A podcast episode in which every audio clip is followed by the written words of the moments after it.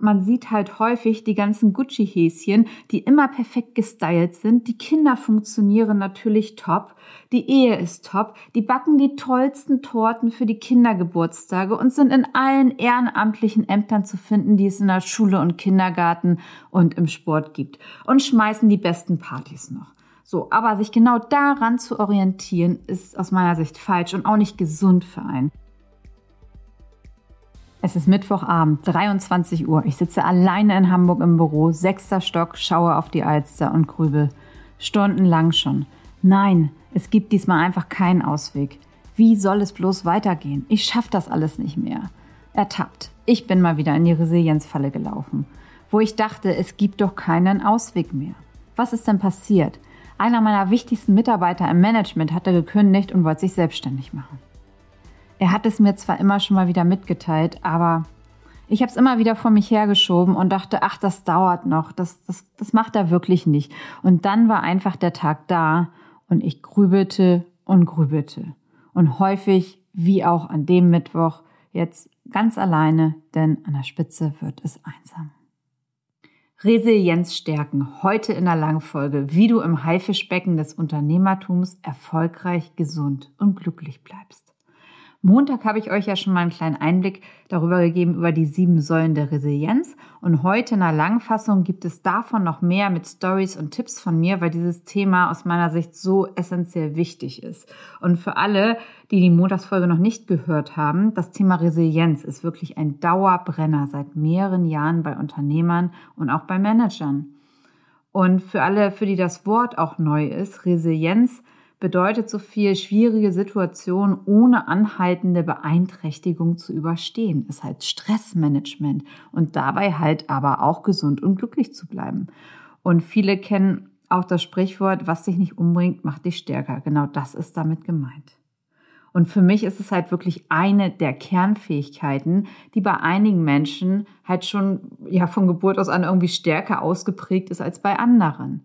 So, es hat natürlich alles seine Vor- und Nachteile, aber ein gewisses Maß, ein Grundmaß an Resilienz ist einfach sehr, sehr hilfreich im Management, wenn du Geschäftsführer, CEO bist, aber auch halt bei, bei Mitarbeitern. Das trainiere ich deswegen auch mit meinen Mitarbeitern, weil dann einfach vieles leichter fällt, insbesondere der Umgang mit Stress, wo halbwegs auch mehr als jede zweite Krankschreibung wegen psychischer Probleme ist. Deswegen kann man damit super vorbeugen. Und ich selber war bis vor fünf Jahren genau darin ganz, ganz schlecht. Mir ist das Thema Resilienzfähigkeit nicht angeboren, wie aber auch vielen auch. Und viele werden auch einfach krank. Und das wollte ich bei mir halt einfach unbedingt verhindern und habe mich insbesondere seit Start mit meiner Selbstständigkeit jetzt vor sechs Jahren schon mit dem Thema sehr stark auseinandergesetzt. Ich habe mich zum Beispiel immer sehr schwer getan, dabei Dinge zu akzeptieren, die ich nicht ändern kann. Das wollte einfach nicht in meinen Kopf rein. Warum es Dinge gibt, die ich selber nicht ändern kann. Ich war doch jetzt selbstständig. Ich dachte, ja, jetzt liegt mir die Welt zu Füßen und ich kann alles ändern, was ich möchte. So. Aber das war dann halt nicht so. Komme ich gleich noch zu. Und das war halt jetzt ein jahrelanger Prozess und ich kenne das auch von anderen Managern und Unternehmern. Und wir können uns dem Thema Resilienz sehr gut anhand des Sieben-Säulen-Modells halt nähren. Und es ist auch ein guter Start, wie ich finde, um das ganze Thema Resilienz zu trainieren, zu reflektieren und auch dann besser mit Stress umzugehen. Und ähm, bei den sieben Säulen, da unterscheiden wir zwischen vier Grundhaltungen und drei Praktiken. Und wir starten mit den Grundhaltungen. Die innere Haltung halt für Resilienz nimmt halt eine super wichtige Rolle ein unsere Gedanken, unsere Einstellung gegenüber uns selbst, gegenüber der Außenwelt haben halt einen sehr, sehr großen Einfluss darauf, wie wir Stress, kritische Situationen, brenzlige Situationen einfach begegnen. Da kommt wieder das Thema Mindset zum Tragen, was häufig ja mal belächelt wird, aber da es ist einfach super wichtig. Und bei einigen Menschen sind die Themen einfach schon vorhanden und bei anderen einfach nicht. Das Gute ist aber darin, man kann es halt wirklich trainieren, dass es einem dann halt auch, auch wenn der Stresspegel steigt, dass es einem halt dann auch besser geht. So starten wir mit dem Thema Akzeptanz. Das ist die erste Säule bei den vier Grundhaltungen. Für mich super schwer gewesen. Akzeptiere Dinge, die du nicht ändern kannst und konzentriere dich darauf, auf Themen und Dinge, die du verändern kannst. So großes Thema. Vielleicht kennt ihr das auch aus dem, aus dem Privatleben, wenn sich der eine Partner trennen möchte und ihr es aber im Moment nicht ändern könnt, dann, dann bringt es ja auch nichts darum, dann halt zu kämpfen. Dann ist die Situation so und man kann halt teilweise wirklich nichts ändern. Und im Business ist es halt auch so, ob, insbesondere natürlich, wenn halt neue Gesetze auf den Markt kommen. Klar, da kann man nichts dran ändern als Einzelperson. Da muss man halt einfach gucken und auch mit einer zweitbesten äh, Möglichkeit umgehen. Das war für mich auch klar. Aber zum Beispiel das ganz große Thema Mitarbeiter. Mitarbeiter kündigt. Und ich wollte es in den ersten zwei Jahren, ich wollte es einfach nicht akzeptieren, dass die Mitarbeiter dann einfach nicht mehr da sind. Aber ich kann an der Situation nichts ändern. Die gehören mir ja nicht. Und es hat wirklich zwei Jahre gedauert, bis ich hier einfach einfach meine Sichtweise geändert hat. Ja, und da geht es dann halt beim Thema Akzeptanz darum, auch die zweitbeste Lösung zu akzeptieren und damit glücklich zu werden, wenn die erste nicht funktioniert. Und dass ich mit dieser Denkweise dann teilweise glücklicher geworden bin, dass ich gesagt habe, okay, zweitbeste Lösung in dem Moment, ich muss neue Kollegen ausbilden. So da waren dann aber wiederum andere ganz tolle Mitarbeiter mit dabei, die ich sonst gar nicht in diese Situation gebracht hätte, wenn mir mein Manager damals nicht gekündigt hätte. Deswegen, das gab natürlich für die Mitarbeiter dann auch wieder ganz neue Karrierechancen und äh, für mich war es auch sozusagen eine ganz neue Erfahrung, dass ich wenn ich eine zweitbeste Lösung akzeptiere, dass es gar nicht die zweitbeste ist, dass es vielleicht dann sogar die beste Lösung war, ich sie nur nicht gesehen habe in dem Moment.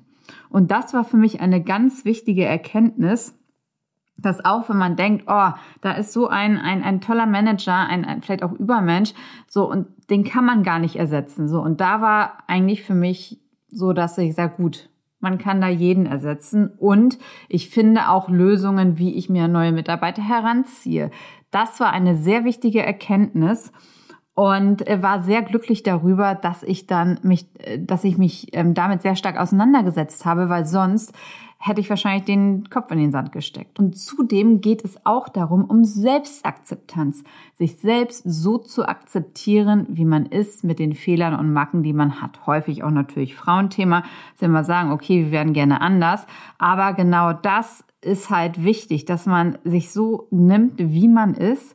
Und wenn wir auch selber verstehen, wie wir ticken und warum wir in bestimmten Situationen so handeln, wie wir es tun, dann fällt einem die Selbstakzeptanz leichter im Zuge jetzt bei mir vom, vom Unternehmensverkauf, ähm, wo auch andere Unternehmen mit jetzt zu einem großen zusammengewachsen sind, hat mir ein CEO eine Bedienungsanleitung für sich geschickt. Fand ich super spannend, habe ich vorher noch nie gesehen. Aber ähm, da fiel es mir dann halt sehr, sehr einfach, den Menschen halt einzuordnen, so wie er tickt. Klar, er konnte es mir immer erzählen, aber ich habe das erste Mal wirklich so eine Bedienungsanleitung halt für einen Menschen bekommen. Fand ich auch, fand ich auch mal sehr spannend, hatte ich vorher noch nie von einem Manager bekommen und es wäre mir auch im Traum nicht eingefallen, eine Bedienungsanleitung für mich zu schreiben. Aber fand ich sehr spannend und ich konnte dann auch wesentlich besser den Menschen schon mal einordnen. Aber Thema Selbstakzeptanz, insbesondere sich selber so zu akzeptieren, wie man ist, ist natürlich ein, ein essentielles Thema. Oder bestes Beispiel aus dem Alltag gegriffen, kennt ihr vielleicht gut, ich zumindest kenne super gut, ihr seid top im Business, Frau oder Mann. So, und dann kommt da der Haushalt oder handwerklich. So, und es könnte natürlich besser sein. Handwerklich überhaupt nicht begabt, können vielleicht auch nicht mal einen Nagel in die Wand schlagen. So, ich zähle mich teilweise auch dazu. Und bis ich das halt akzeptiert habe, dass es dann doch vielleicht manchmal Sinn macht, ob es nun im Haushalt ist, dass ich mir eine Haushaltshilfe hole, damit äh, ich mich auch voll aufs Business konzentrieren kann und mein Mann das auch nicht immer machen muss. Deswegen ist das halt, war ein sehr langer Weg auch dahin, dass ich sage, gut, es gibt da meine Zeit kann ich besser nutzen einfach, sagen wir mal so. Meine Zeit kann ich einfach besser nutzen, als Haushalt zu machen oder zu lernen, wie ich eine Lampe anschließe. Das hat schon gedauert. Und ähm, ja, insbesondere auch, denn nach außen zeigen sich viele einfach so perfekt. Die Frauen kennen das dann vielleicht schon. Ja, bei Frauen, man sieht halt häufig die ganzen Gucci-Häschen, die immer perfekt gestylt sind. Die Kinder funktionieren natürlich top. Die Ehe ist top. Die backen die tollsten Torten für die Kindergeburtstage und sind in allen ehrenamtlichen Ämtern zu finden, die es in der Schule und Kindergarten und im Sport gibt. Und schmeißen die besten Partys noch. So, aber sich genau daran zu orientieren, ist aus meiner Sicht falsch und auch nicht gesund für einen. Und wer nämlich dann mal hinter die Fassade schaut, das sieht nämlich ganz, ganz anders aus dort. Das ist nur nach außen, wo das alles so toll gezeigt wird. Ha, ich guck mal, ich bin so toll, meine Familie ist so toll, meine Kinder sind die besten. So, und deswegen halt mein Tipp einfach, schaut da einfach auf euch und akzeptiert euch mit den Themen, die ihr auch einfach nicht, vielleicht nicht ändern könnt und wo ihr dann auch einfach eine Lösung braucht im Alltag wie auch im Business. Aber das senkt euer Stresslevel ganz ungemein, wenn ihr einfach akzeptiert, dass ihr vielleicht auch nicht alles könnt und einfach die Themen halt zum Beispiel abgibt. Oder aber dann halt auch, genau, und wenn es dann halt auch zum Beispiel im Haushalt einfach nicht so wird, wie ihr es euch vorstellt, das halt trotzdem zu akzeptieren, dass ihr dann vielleicht mal nicht das Beste haben könnt. Es macht aber wesentlich glücklicher, wenn ihr lernt, Dinge, die ihr nicht ändern könnt, so zu akzeptieren, wie sie sind.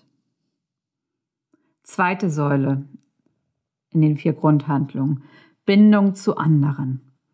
Beziehung zu sich selbst und anderen Mitmenschen. Das ist das menschliche Bedürfnis einfach nach Kontakt, das ist ein Urbedürfnis. Wir sind ja nicht äh, geboren, um in Isolation zu leben. Und gerade jetzt in Corona hat man gemerkt, auch wieder privat und geschäftlich, wie wichtig halt Sozialisierung auch im Business ist, wie auch in der Freizeit. Und durch das Fehlen der sozialen Kontakte ist bei vielen auch einfach Einsamkeit entstanden. Viele, ich habe ja auch viele junge Mitarbeiter, die wohnen halt einfach alleine und die sitzen dann oder saßen dann zumindest in ihrer Wohnung Tag ein, Tag aus, hatten auch zu kaum Leuten Kontakt und insbesondere wenn man vielleicht auch introvertierte Mitarbeiter hat, die ziehen sich dann teilweise ganz zurück. Und ähm, da gab es halt auch schon diverse Krankheiten, was ich, was ich ganz, ganz schrecklich finde, wenn man dann nur einsam ist und komplett krank ist und die ganze Bindung zu anderen Menschen irgendwie verliert. Und vorher hatte man halt immer einen Plausch in der Kaffeeküche und aber auch die Bindung halt zu Kunden, die hat sich aus meiner Sicht leider auch verändert. Früher waren wir halt ganz häufig auch zusammen beim Lunch und Dinner. Das hat alles sehr, sehr einfach gelitten. Und rein Bindung virtuell aufzubauen, finde ich einfach sehr schwierig und ist auch nochmal was anderes als persönliche Bindung auszubauen. Und man kann auch jetzt in einem Unternehmertum, man kann natürlich auch gemeinsam wesentlich mehr, mehr schaffen und durchsteht dann auch Krisen oder schwierige Situationen wesentlich besser, wenn man halt einfach Rückhalt hat.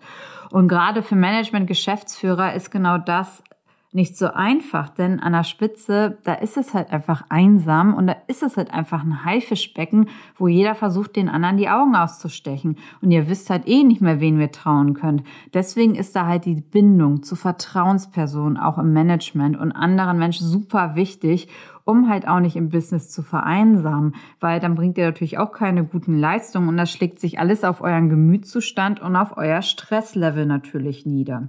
Und aus dem Grunde unter anderem habe ich mir halt auch einen Trainer genommen, der mit mir halt auf einer Wellenlänge war, der mich durch alles durchgeführt hat, aber ich war businessmäßig dann nie einsam, hatte mir immer das Gefühl gegeben, ich kann ihn immer anrufen und so habe ich es halt auch gehandhabt mit einigen anderen Geschäftsführern, denen ich sehr äh, gut vertraut habe habe und auch vertrauen konnte, dass man da halt einfach eine soziale Bindung halt aufbaut. Und zwar nicht nur virtuell, sondern dass man sich halt auch einfach sieht und einfach Zeit auch miteinander verbringt, weil diese Bindung, das ist einfach so wichtig, ähm, auch wenn die Zeiten insbesondere mal nicht so gut ist, dass man auch einfach auf Business-Seite, ich spreche jetzt nicht privat, dass man auf Business-Seite halt auch Leute hat, mit denen man einfach reden kann. Auch wenn es um kritische Themen gibt, wie Überleben der Firma, wie Finanzen, wie einige Mitarbeiterthemen, wie das andere vielleicht gelöst haben oder vielleicht habt ihr auch Probleme mit Kunden.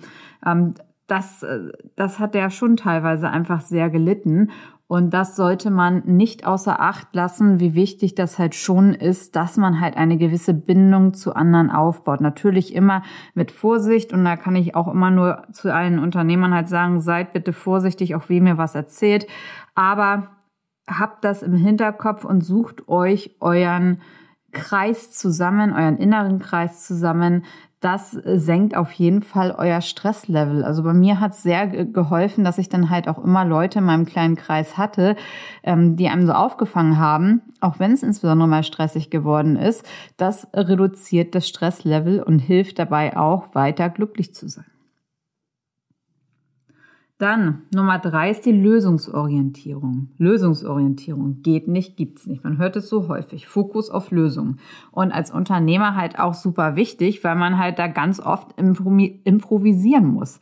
Wie oft stand ich schon da und habe halt dann geschaut, okay, hm, jetzt musst du Gehälter zahlen an die Mitarbeiter, so der Cashflow von den Kunden ist noch nicht da. Da muss man sich dann halt wirklich auch einfach entscheiden. Entweder Kopf in Sand stecken, vielleicht auch alles zumachen oder doch einen Geldgeber reinholen, was ich auf gar keinen Fall wollte, als ich mich selbstständig gemacht habe, weil ich wollte ja meine eigenen Wege gehen oder ob man einfach auch mal seinen Horizont erweitert und nach anderen Möglichkeiten Ausschau hält. Weil mein Horizont war vorher ziemlich klein. Und dann habe ich aber geguckt, gut, was kann man machen? Und ich hatte halt gut meine Bank im Hintergrund, die uns immer geholfen hat aber halt auch nochmal andere Wege, was man einfach einschlagen kann, um halt Lösungen zu finden. Also ich habe viel mit Leuten gesprochen, ich habe auch viel gelesen, ob im Internet, ich habe viel im Netzwerk, in meinem Netzwerk gearbeitet. Dafür war dann auch wieder das Netzwerk bei mir wichtig, was ich auch nur durch die Bindung zu anderen bekommen habe. Das heißt, da hängen auch diverse Säulen miteinander zusammen. Der letzte Bereich in den vier Grundhaltungen ist der gesunde Optimismus. Und dabei lege ich besonders Wert auf das Wort gesunder Optimismus. Die Balance zwischen Negativ- und Positivfokus. Trainiere Dankbarkeit, das hilft, sich auf positiv zu konzentrieren. Vielleicht kennt ihr die Menschen bei euch im Umfeld, die immer was auszusetzen haben und alles negativ sehen. Ja, aber, Corinna, das wird nichts von denen hatte ich jede Menge in meinem Umfeld und von denen habe ich mich wirklich auch teils, schwersten, teils schweren Herzens getrennt, weil dieser Pessimismus, der hat mir überhaupt nicht gut getan. Ich weiß noch heute, ich war so freudestrahlend, als ich gesagt habe, ich will in die USA expandieren. Ich habe da einen Kunden, der uns ähm, buchen möchte. So, und ich habe nur als Antwort bekommen, Corinna, du bist verrückt, das kannst du nicht machen, du hast keine Ahnung, du hast kein Geld und es ist viel zu gefährlich. Alles war immer einfach gefährlich, was ich gemacht habe. Und die haben mich für total verrückt in der Midlife-Crisis alle abgestempelt. So, und das war die eine Seite. Die andere Seite waren meine Einhörner. So, die lebten in einer Traumwelt, weit ab von der Realität. Und das kann aber auch gefährlich werden, wenn man den kompletten Bezug zur Realität verliert und zu optimistisch durch die Welt läuft. Aber klar, Optimismus schützt vor Krankheiten die Leute, die positiv und optimistisch sind, denen geht's halt praktisch einfach besser. Aber bestes Beispiel für, ich glaube, zu hohen Optimismus kenne ich auch genügend von. Du schreibst halt ein Angebot an einen Kunden und bist mehr als doppelt so teuer wie dein Konkurrent, der aber schon seit Jahren für das Unternehmen arbeitet, ist da Dienstleister und ähm, das Unternehmen will eigentlich auch gar nicht wechseln. So und du gehst aber einfach mit deinem Angebot durch und hast auch schon Mitarbeiter dafür eingestellt, fühlt sich komplett als Sieger, obwohl du meilenweit entfernt bist, hast alles schon vorbereitet, hast hunderte, tausende von Euros investiert.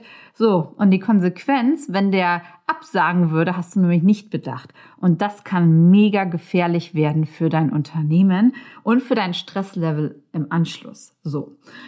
Und ja, das sollte man natürlich auch vermeiden, genau so, ja, so zu positiv, sage ich mal, da durch die Welt zu laufen. Deswegen sage ich immer, es sollte eine gute Mischung zwischen Negativ- und Positivfokus sein, aber natürlich mit Tendenz auf jeden Fall immer zum Optimistischen hin, aber nicht zu sehr, aber alles, was negativ ist, raus aus eurem Umfeld, habe ich auch in diversen Podcast-Folgen schon gesagt.